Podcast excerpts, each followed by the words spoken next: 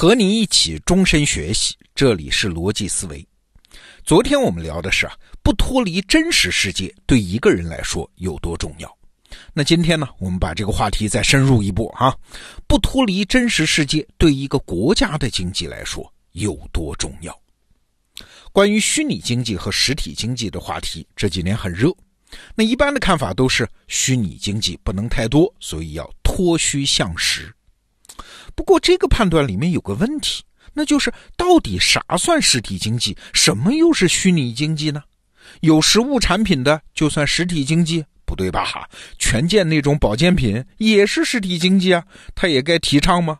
而虚拟经济都不好吗？不对呀，像移动支付这样的互联网创新，我们这一代人是有体会的，它是带来了实实在在的财富效应，而且啊。更深想一步啊，未来你会看到大量的产业，实体和虚拟是完全混在一起的，分不清的呀。比如说苹果公司，它其实自己并不生产手机，那都是代工厂生产的。那你说苹果公司它是实体经济还是虚拟经济嘞？所以啊，我们在谈脱虚向实的时候，那我们到底在谈什么？今天我们从二十多年前啊，东欧国家的那一次经济转型说起。话说啊，上个世纪的九十年代，东欧很多国家从计划经济向市场经济转型，那结果呢，就出现了一个现象：刚开始是经济一片繁荣、高速发展啊，至少账面看是这样啊。但是，一段时间之后，大量企业陷入困境，经济停滞。那其中，捷克就比较典型。为啥呢？哎，跟他们当时的操作方式有关。捷克政府啊，在转型过程中是把经济抽象成了股票啊。你看他是这么干的：先把原来所有的国有企业的股份平均分给国家公民，然后呢，成立了几百个投资基金，由这些基金出资收购公民手中的企业股份啊，再把分散的股权集中起来。哎，你看这个设计多好，又公平，人人有份每人都一样啊，又完成了私有化。哎。又集中起来，确保了企业的股权不分散啊，简直是完美的设计。但是啊，接下来发生的事儿就始料未及喽。你想，这几百家基金会的投资者什么人啊？当然是金融行业的人。金融行业的人，他并不是实体行业的企业家哎，他既不懂，也从来没有打算去努力经营那些企业。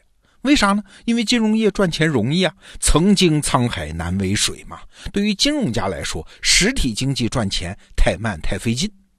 但是毕竟啊，他拥有了大量的股权，在法律上那可是企业的主人啊。他们怎么干呢？就是用各种方法削减企业的成本，哎，在财务报表上就增加了当期的收入啊。总之是包装一番，把财务报表做得很好看，推动企业的股价上涨。至于这些做法会不会在长期损害企业，他们不关心的嘛？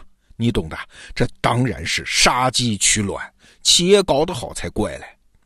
那企业股价上涨之后，这些基金的投资者就抛售股票，拿钱走人啊！要知道，这些投资者在当年的捷克啊，要么呢是外国人，要么是打定主意要当外国人的捷克人。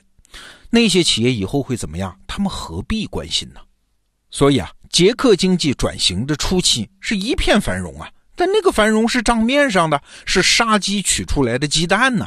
鸡蛋是被投资者拿走了，留给当地的连鸡肉都没有，只剩一地鸡毛。这经济怎么能不陷入停滞呢？你可能会说这是阴谋论吧？这是西方国家对东欧国家的系统性的破坏吧？哎，其实这还真冤枉西方国家政府了，他们并没有这种阴谋。为啥？因为西方国家，尤其是美国的金融家们，在他自己的国家里也是这么干的。有一个理念啊，你肯定是知道，那就是企业的目标是股东利益最大化啊。我还记得早些年间，经常有人在中国也传播这套理念。要知道，这套理念其实不是古已有之的，是金融行业发达之后的产物啊。尤其是二十世纪后期的美国啊，企业的目标是股东利益最大化。这个理念一旦被广泛接受，哎，就出现了一波人，叫华尔街企业杀手。这帮杀手是怎么操作的呢？其实和在捷克干的是一样的，先去找到市场上去找那些经营不善的企业，就去谈，我来帮你们提升效益和股价，好不好啊？企业主嘛，经营不善，那当然欢迎了。那等把这波银行家迎来之后，他们能干啥？他们又不会经营企业，当然就是所谓的三削啊，就是削减开支、削减厂房、削减员工，成本低了吧？当期利润增加了吧？财务报表好看了吧？股价上去了吧？好了，兄弟，我只能帮你们到这儿了。现在分钱，然后拿钱走人。那这件事情站在企业的角度看，和站在金融界的角度看，意义是完全不同的啊。站在金融界的角度看，这完全正当啊！啊，我们这么做，这是优化了全社会的资源配置，让那些已经失去了竞争力的企业让出宝贵的生产资源，供效率更高的企业去使用。那至于这期间发生的什么企业破产啊、员工失业啊、什么流离失所啊这些事儿，哎，没关系的嘛，是资源优化配置不可避免的成本嘛。对按照他们的理论啊，一个资源不断优化的社会，要比那些封闭僵化、一潭死水的社会要好得多嘛。所以，我们虽然挣到了钱，我们也是有功劳的。但是，站在企业的角度看呢，这就是对企业的谋杀呀！你们这么一番折腾，完全没有长远眼光，核心技术、核心人员、关键设备大量流失，从长远看，这就让企业彻底丧失了竞争力啊！所以你看啊。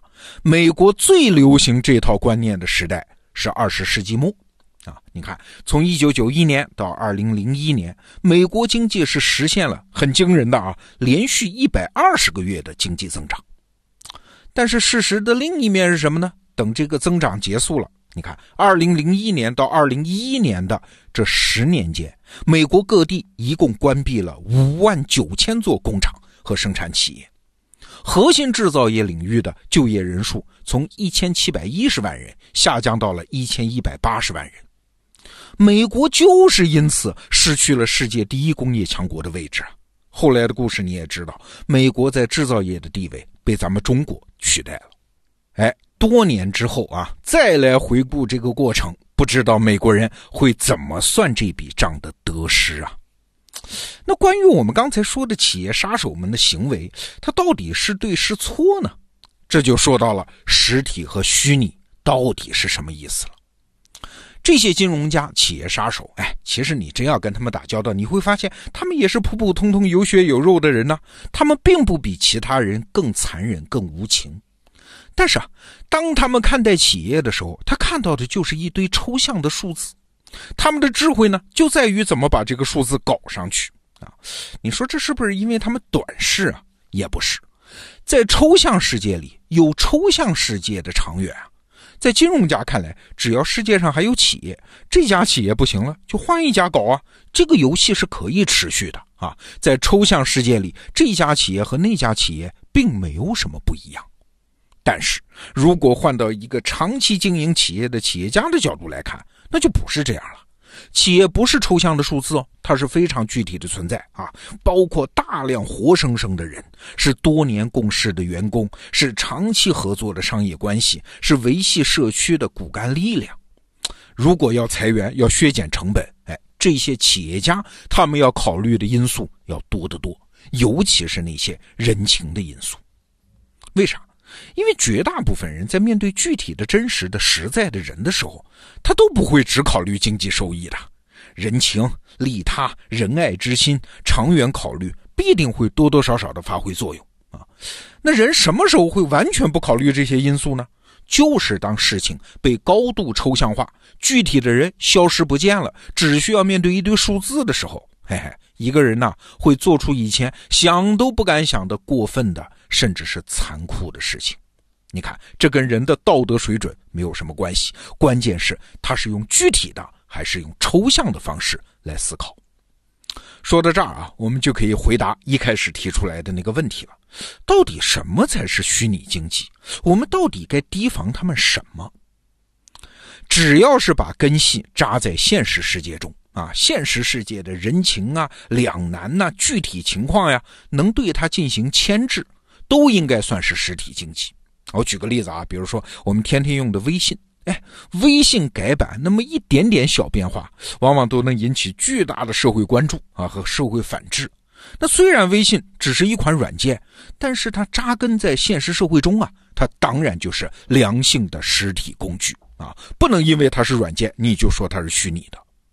但是反过来呢，如果一个产业只是用抽象的方式来操作这个世界，哎，对不起，越抽象它就越是虚拟经济啊。比如说那些连产品设计者自己也搞不清楚它到底是个啥的那些金融产品。虚拟经济好不好？当然好啊！它脱离了现实的种种牵挂，活力大增，效率大增，不可或缺，魅力无穷。但是你知道的，任何东西只要他对真实世界需要承担的责任下降了，嘿嘿，总有一天他会呈现出残忍的一面。好，这个话题就先聊到这儿。逻辑思维，明天见。